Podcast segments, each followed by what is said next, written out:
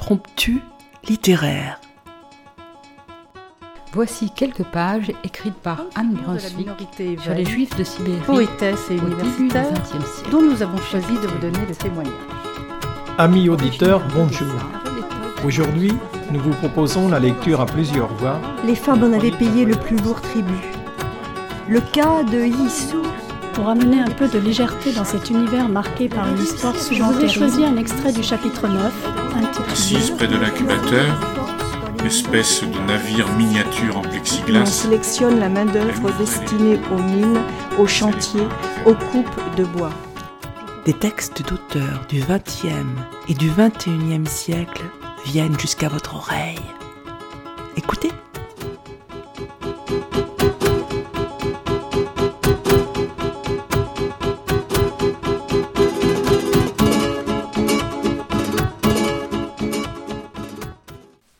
Cette période de Noël, synonyme de joie et de générosité, nous avons choisi de vous emmener dans le monde magique des fêtes de fin d'année.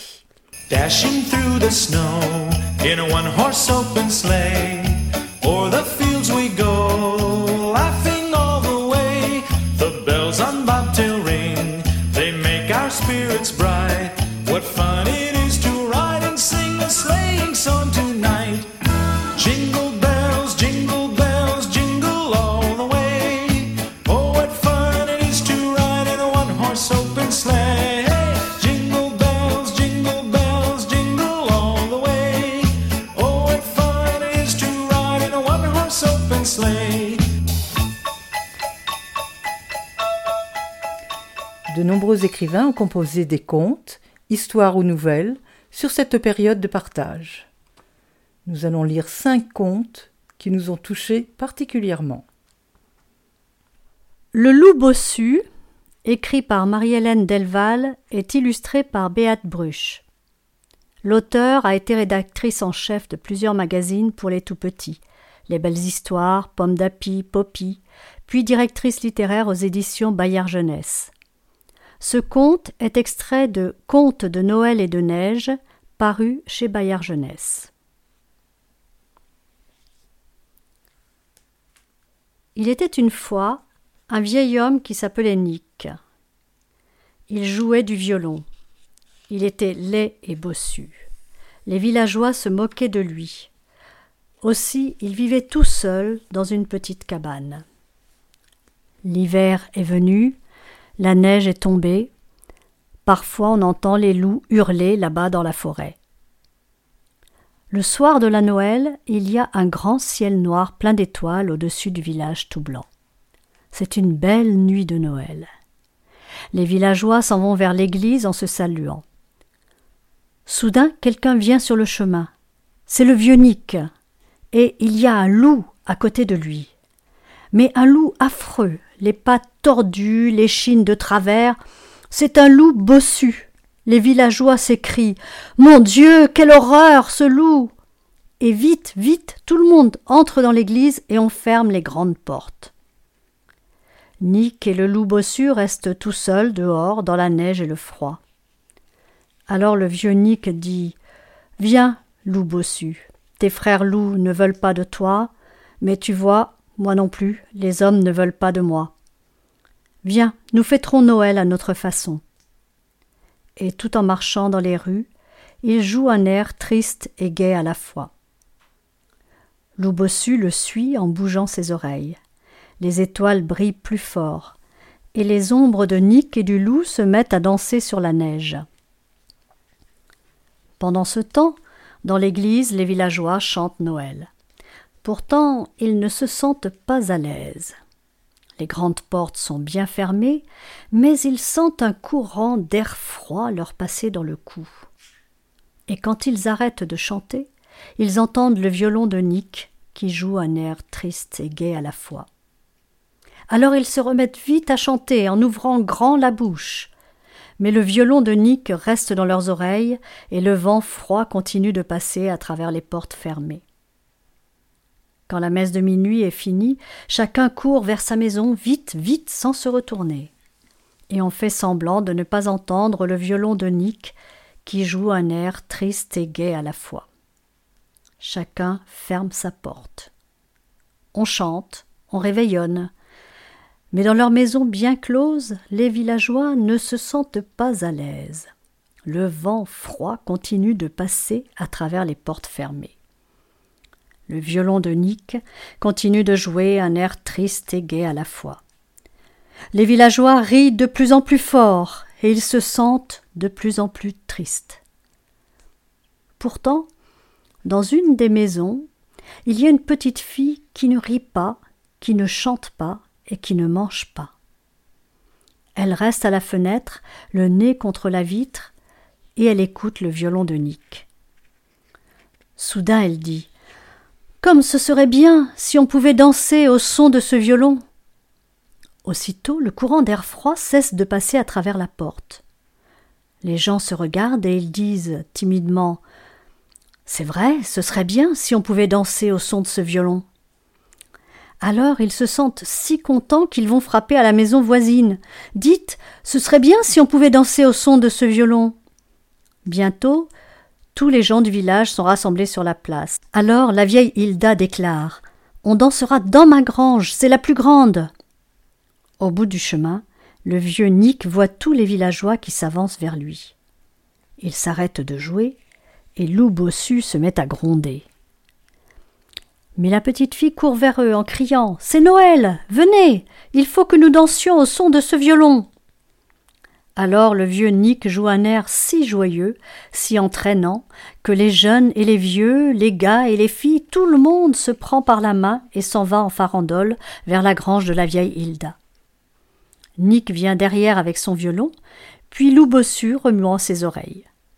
Les étoiles brillent plus fort, les ombres des villageois se mettent à danser sur la neige, et c'est drôle, mais depuis cette nuit-là, on trouve que Nick et Loup Bossu ne sont pas si bossus que ça.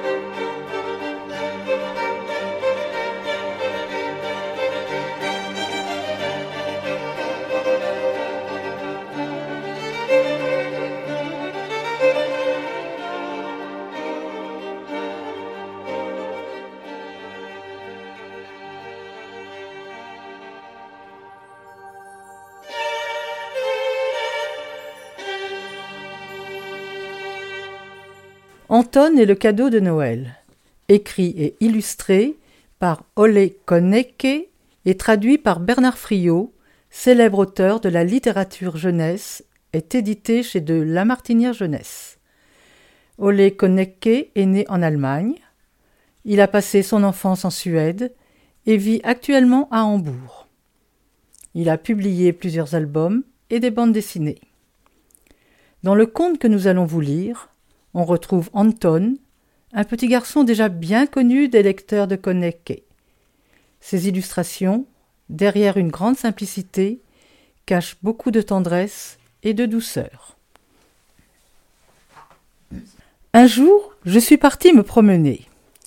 Ours Gustave est venu avec moi. Il faisait sombre et froid, et on s'est un peu perdu, mais rien de grave. Je pouvais suivre la trace de mes pas dans la neige. Je n'avais pas peur du tout. Soudain, un paquet est tombé du ciel. Stop. Vous avez perdu quelque chose. ai je crié. Mais le traîneau qui avait laissé tomber le paquet a poursuivi tranquillement son vol. On a eu de la chance. Un grand oiseau est passé, et il nous a pris à bord de son avion. On volait très vite et très loin. Je ne savais vraiment plus où l'on était, mais je pouvais encore voir le traîneau. Plus vite ai-je crié, il est là devant. Où ça? demanda l'oiseau. Là-bas, ai-je répondu en montrant la direction. Mais je suis tombé, et ours Gustave aussi, et l'oiseau n'a rien remarqué. On tombait, tombait, mais je serrais bien fort le paquet. Il s'est mis à neiger. Il neigeait, neigeait, neigeait de plus en plus fort, et les flocons tombaient lentement sur terre, et on tombait exactement à la même vitesse, et quand on a atterri, ça n'a pas fait mal. Mais le paquet, il fallait absolument le rendre. Le traîneau était si loin maintenant que ça ne servait à rien d'appeler. Alors, on s'est mis à marcher. Au début, ça grimpait. C'était dur. Ensuite, ça descendait. Oh, c'était plus facile. Si facile que j'avançais de plus en plus vite. J'ai trébuché, le paquet m'a échappé. Il a roulé jusqu'au bas de la colline et a fini dans la rivière. On a eu juste le temps de sauter pour le rattraper. On a atterri en plein dessus et la rivière nous a emportés. Ça allait de plus en plus vite. On a traversé des endroits qu'on n'avait encore jamais vus. Des bêtes sauvages guettaient sur la rive. Mais il avait cessé de neiger et on était assis au sec. Soudain, on a entendu de la musique. Il y avait une fête. On a accosté. Les gens de la fête étaient très gentils. Ils nous ont donné des gâteaux et du jus de fruits. Ils m'ont demandé pour qui était le cadeau, et je me suis rappelé qu'il fallait retrouver le traîneau. On est vite parti. On est arrivé dans une forêt. Les arbres étaient si serrés la neige si épaisse qu'on avançait à peine. La forêt était immense. Enfin, on est arrivé à un endroit où il y avait moins d'arbres. Quelqu'un avait oublié ses skis. Comme on était pressé, on les a pris. Avec des skis, ça allait plus vite, mais il y avait un brouillard si épais qu'on ne savait pas où on allait. À un moment, on a entendu une chute d'eau. À un moment, une énorme bête nous a frôlés. Et à un moment, on a aperçu nos amis, Lucas, Nina et Greta, je crois bien. Je n'en suis pas très sûre. Puis la nuit est tombée. Dans le ciel brillait la lune la plus grande et la plus mince de l'univers, et un feu brûlait sur une colline. Mais aucune trace du traîneau. On a continué. On est arrivé dans une maison. Il n'y avait personne. Mais le poêle était allumé, et quelqu'un nous avait laissé de la soupe. On a mangé et bu, on s'est reposé, et puis on a repris la route. Le jour allait bientôt se lever. Quand le soleil s'est levé, on a vu la mer. Avec précaution, j'ai posé le paquet dans la neige et on est monté sur une montagne. De l'autre côté, il y avait une ville avec des maisons de toutes les couleurs, et les cheminées crachaient de la fumée, et derrière la fumée volait le traîneau. Mais il était loin, très loin. Et puis j'ai regardé vers le bas, et le paquet n'était plus là. Quelqu'un l'avait emporté. Un gros ours avait emporté le paquet. Stop ai-je crié, ce n'est pas à toi. Ah bon? Il est à toi? a demandé l'ours. Non, mais. Dans ce cas, dit l'ours, et il a lancé le paquet en l'air et l'a rattrapé. Il a tenu le paquet en équilibre sur son museau, et sur sa queue, il a joué au foot avec, et roulé dans la neige en le serrant dans ses pattes. Je croyais qu'il n'arrêterait jamais. Mais tout à coup, il a lâché le paquet et a disparu. Entre-temps, le traîneau s'était éloigné encore plus. Ours Gustave et moi, on s'est assis sur une souche d'arbre, tout triste. On est resté comme ça un long moment, et puis un élan est passé par là. Qu'est-ce qui vous arrive? a-t-il demandé. Je lui expliquai avec le traîneau et le paquet. Hum, c'est pas un type en rouge qui volait dans les airs? a demandé l'élan.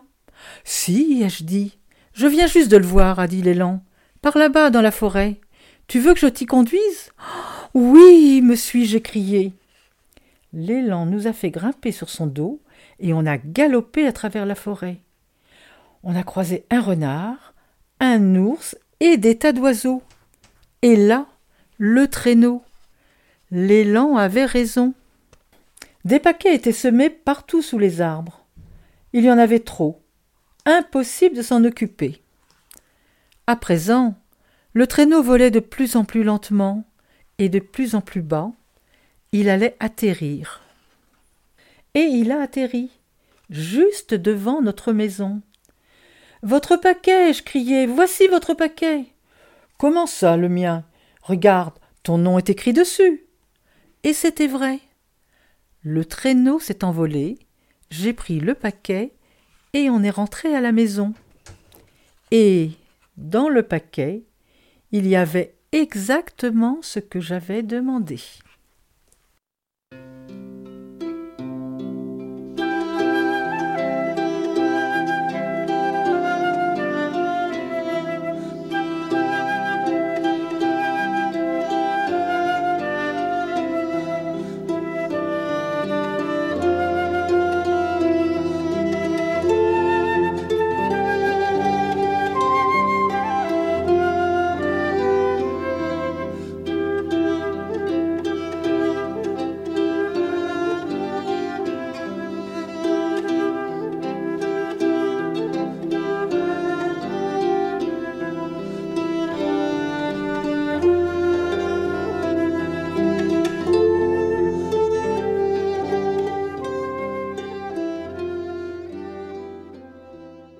Cadeau des rois mages, écrit par O. Henry et illustré par Oscar Pérez, est un conte extrait du grand livre des contes de Noël paru chez Picolia.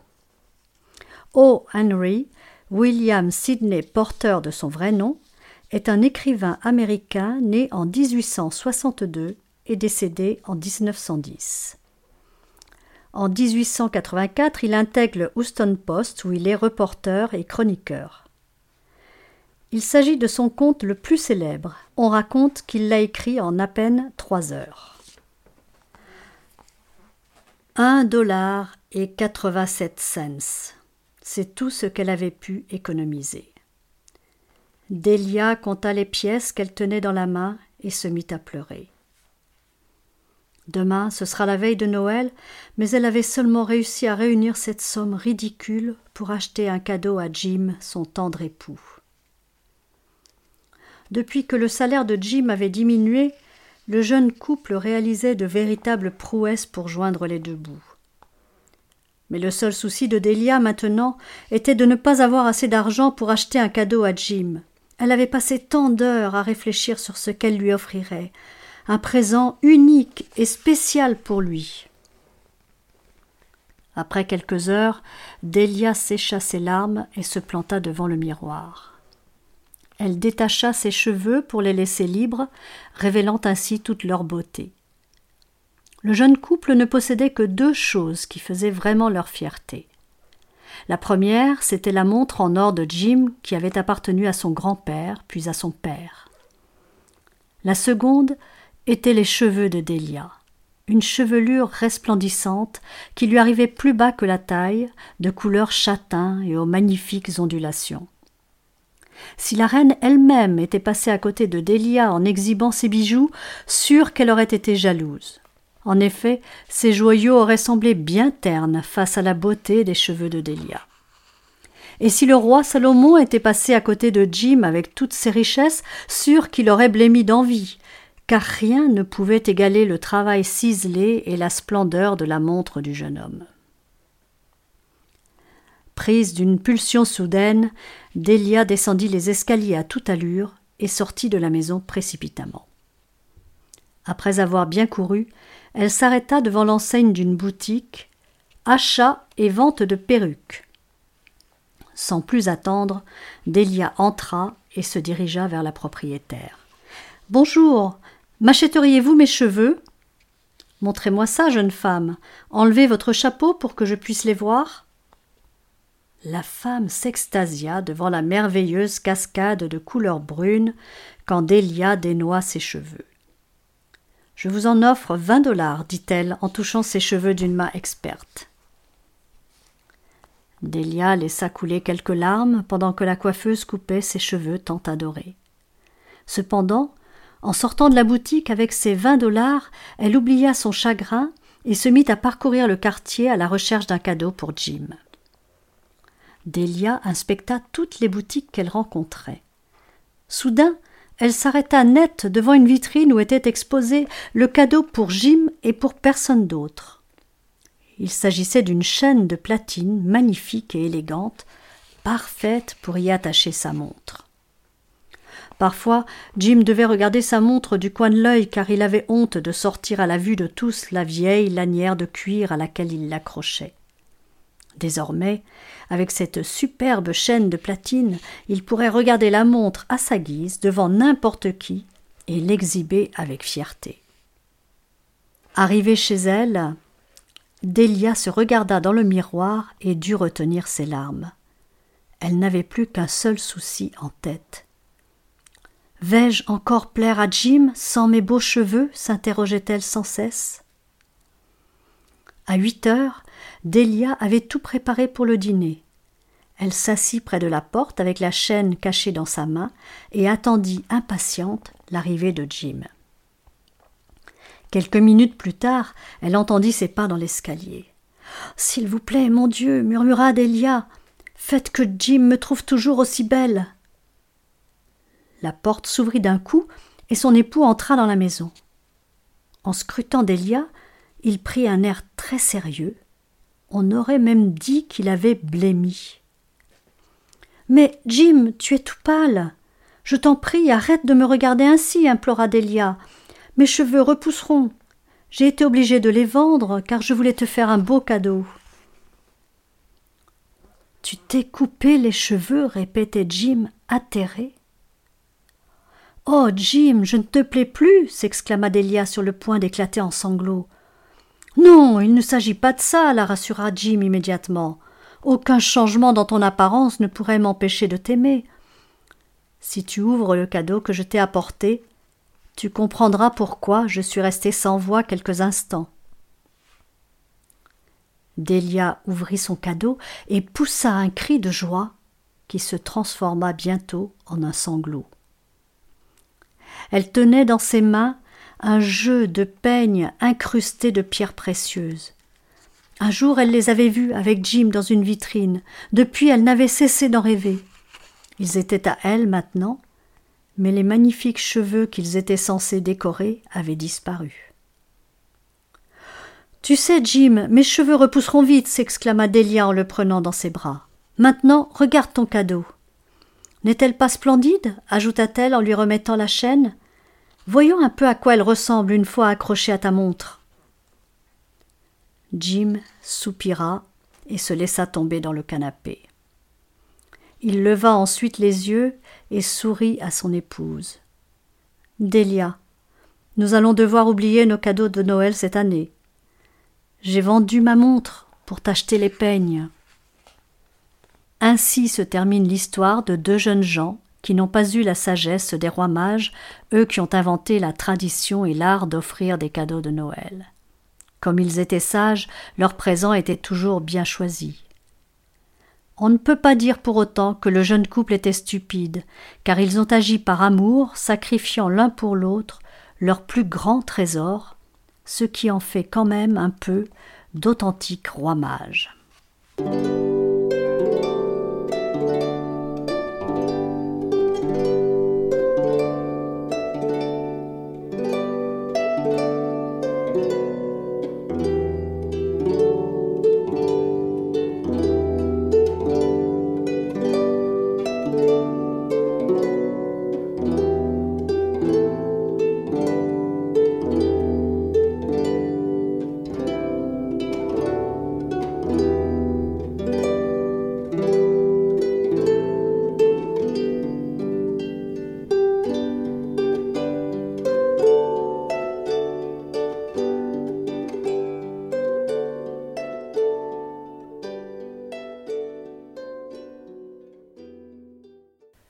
De Noël, une histoire écrite par Lucie Papineau, auteur de la littérature jeunesse depuis plus de vingt ans, et illustrée par Stéphane Poulain.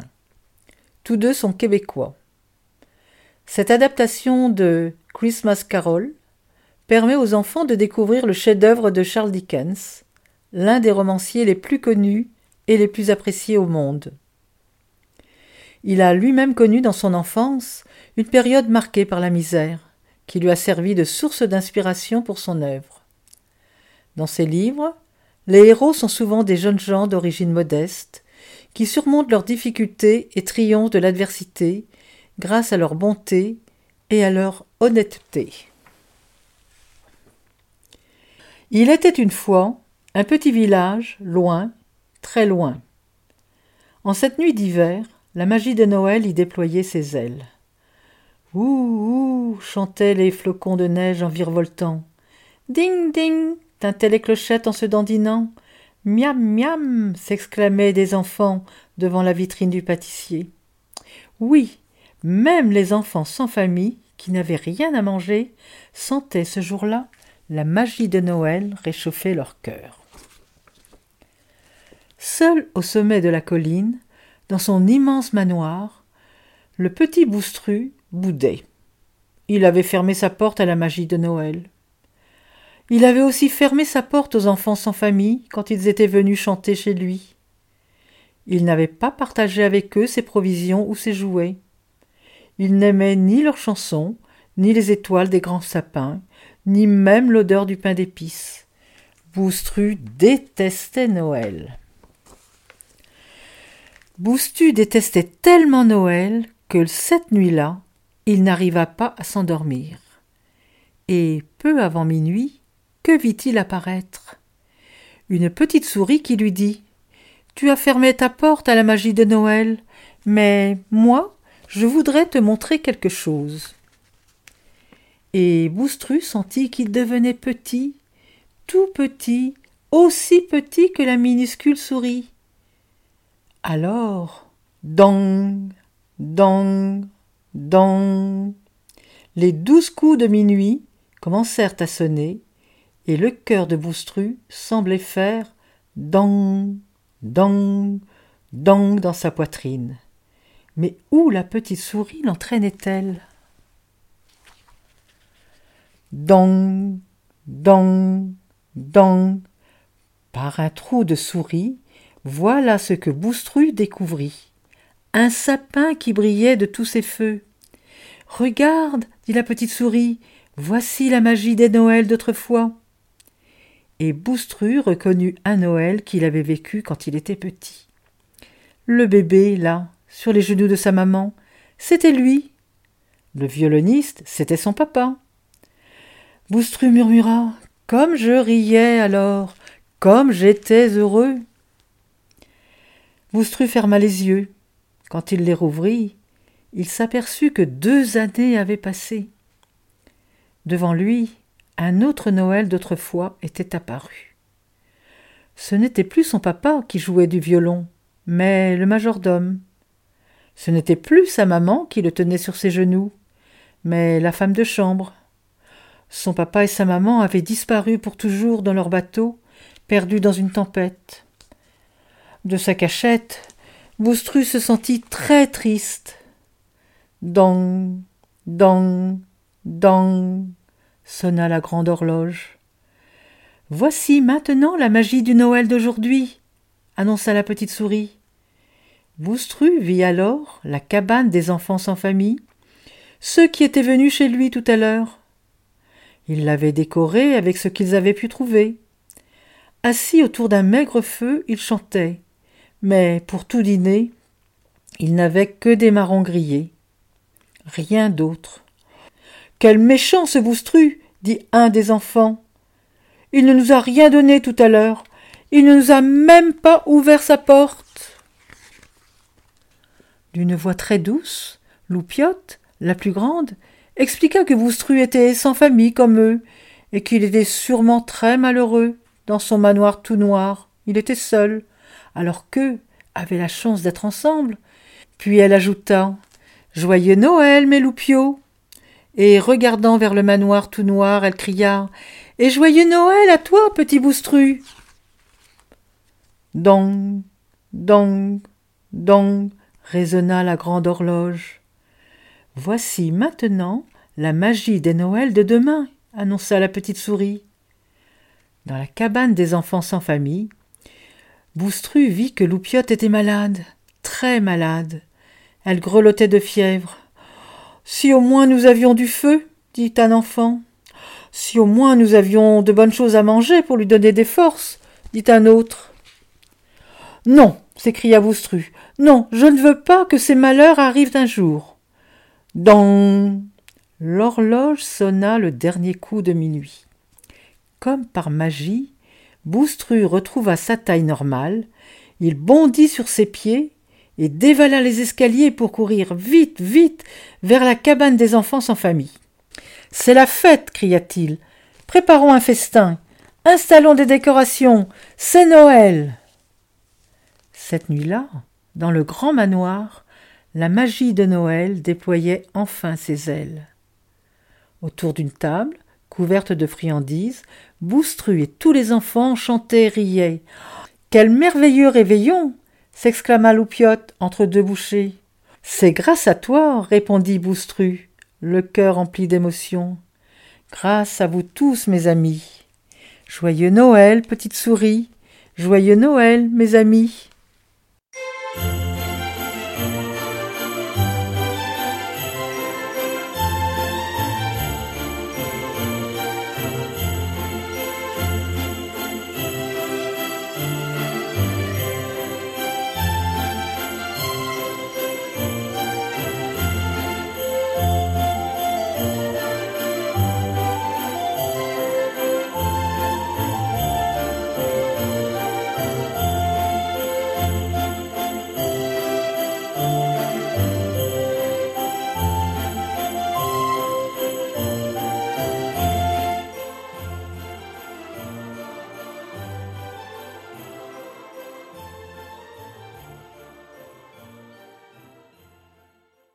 La robe de Noël, histoire écrite et illustrée par Satomi Ishikawa. Cet album est édité à l'école des loisirs. L'auteur est né au Japon et arrive à Paris à l'âge de 20 ans sans parler un mot de français. Elle se met au dessin sans prendre de leçons et commence à illustrer des albums pour enfants. Depuis quelques années, elle écrit ses textes pleins de finesse et de musicalité. La fin de l'année approche. À la lisière de la forêt, les sapins ne peuvent plus rester tranquilles, car bientôt ce sera un grand jour pour eux, le jour de partir à la fête. Mais oui, bientôt ce sera Noël. Quelle robe voudrais-tu pour la circonstance? demande le plus grand à son voisin. Ah. J'y réfléchissais justement. C'est une fête tellement importante pour nous. Oui, oui, nous l'attendons depuis si longtemps. Et chacun rêve et se demande quelle robe il portera pour la fête. Dans l'ombre de ces grands arbres, il y a un tout petit sapin qui les écoute. J'ai toujours rêvé d'une robe de fleurs, dit un sapin tout rond. Qu'en pensez-vous? Mais non Un arbre de Noël ne ressemble sûrement pas à ça. Noël n'est pas la fête du printemps, voyons. Mais à la vérité, aucun d'eux n'a jamais vu d'arbre de Noël. Ils ne peuvent qu'imaginer. Noël, d'après ce que j'ai entendu dire, c'est la fête de la lumière, déclare le grand sapin. Oui, oui, la fête de la lumière, approuvent les autres. Alors moi, dit un sapin triangulaire, je voudrais une robe pareille à l'or du soleil couchant. J'en ai assez d'être vert toute l'année. Moi j'ai toujours rêvé d'une robe arc-en-ciel, dit un sapin bien touffu. Et le petit sapin les écoute, émerveillé. Quant à moi, dit le grand sapin, je voudrais une robe faite de mille étoiles scintillantes. Ah. Oui, ce serait éblouissant, pense le petit sapin. Et je voudrais être sur la plus belle avenue du monde, poursuit le grand sapin. Tous les autres renchérissent. Le petit sapin a bien un rêve, lui aussi, mais qui l'écouterait? Personne ne me demande mon avis, songe-t-il tristement. Un beau matin, le petit sapin entend un bruit de voiture, puis de terribles grincements qui le font frémir des racines jusqu'au bout des aiguilles. L'horrible bruit s'arrête, et puis il recommence. Il s'est rapproché. Le petit sapin tremble de toutes ses branches. Voilà que soudain le ciel s'ouvre, et le petit sapin voit tous les autres partir sur un camion vers un monde inconnu. Évidemment, ils m'ont oublié. Ils sont partis sans moi. C'est insupportable, dit-il, rouge de colère. Même cet horrible bruit, je le supporterais si seulement je pouvais partir, moi aussi. Il se débat de toutes ses forces, mais il n'y a rien à faire. Quel malheur de rester planté là. Il se sent seul, abandonné. Mais soudain, une voix s'élève. Tu n'es pas seul. Le petit sapin regarde autour de lui et voit un grand arbre décharné. Tiens, vous non plus, vous n'êtes pas parti Et il pousse un grand soupir de soulagement.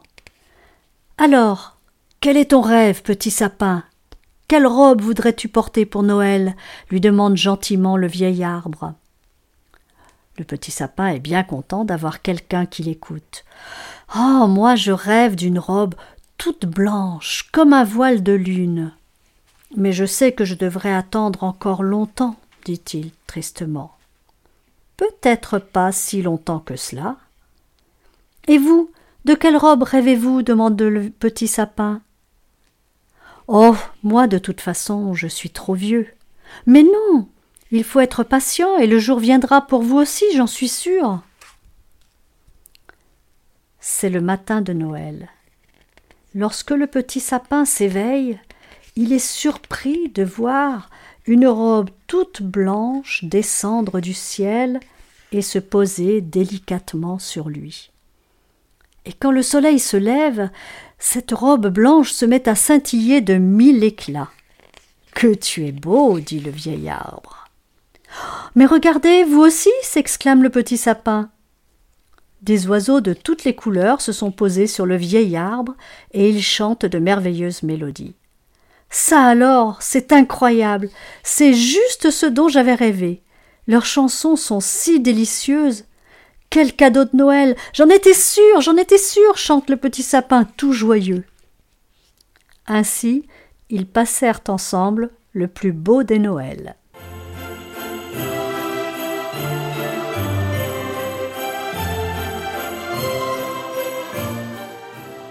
Cette émission a été préparée et lue par Marie et Annie. Yvan en a assuré l'enregistrement et le montage. Au nom de l'ensemble des membres de l'équipe d'impromptu littéraire, nous vous souhaitons un très joyeux Noël et espérons avoir le plaisir de vous retrouver sur nos ondes l'an prochain.